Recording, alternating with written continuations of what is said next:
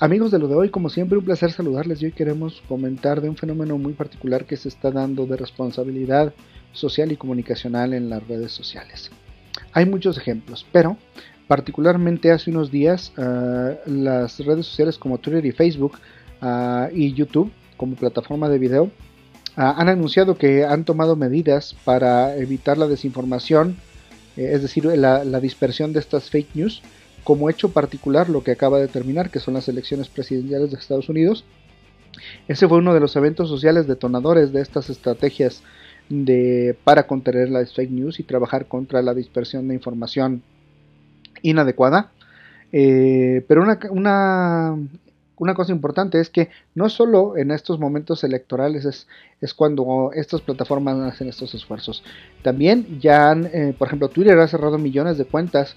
Mm, por considerar las bots o por eh, la diseminación de mensajes racistas o de contenido que incite a la violencia. Entonces cada vez más todas las redes sociales, eh, digamos, eh, lideradas por Facebook, Twitter y YouTube, incluidas todas, pero lideradas por estas tres, están cada vez tomando decisiones y medidas que puedan mejorar la interacción de los usuarios y la seguridad de los usuarios en términos de no violencia, no noticias falsas, no contenidos que puedan ser considerados como engañosos. Es difícil controlar porque por ejemplo Facebook es una de las es la red social que más eh, usuarios tiene a nivel mundial ya está recientemente declarado, pero bueno, es un esfuerzo para que también las redes sociales eh, se conviertan en un en un caldo de responsabilidad social, en un espacio en donde las personas cada vez sean más conscientes de los contenidos que diseminan. Mark Zuckerberg eh, ha señalado eh, que los usuarios, uh, los usuarios de, estos, de, esta plataforma de Facebook, eh, pues están teniendo información cada vez más veraz en tiempo real y que los datos que se estén transmitiendo deben de tomarse también con cierta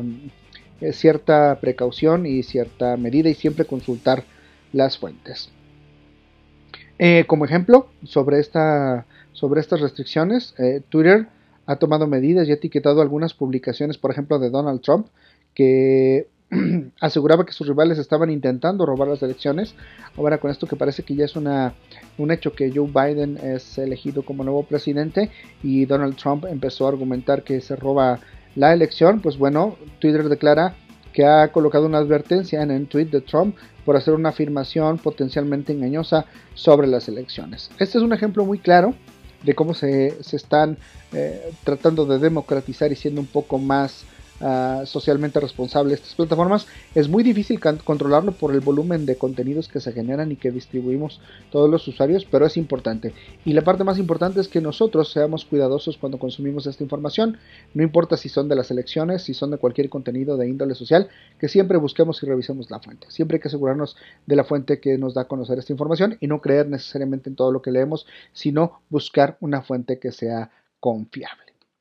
Hasta aquí lo de hoy. Muchas gracias por vernos y nos escuchamos y nos vemos la próxima.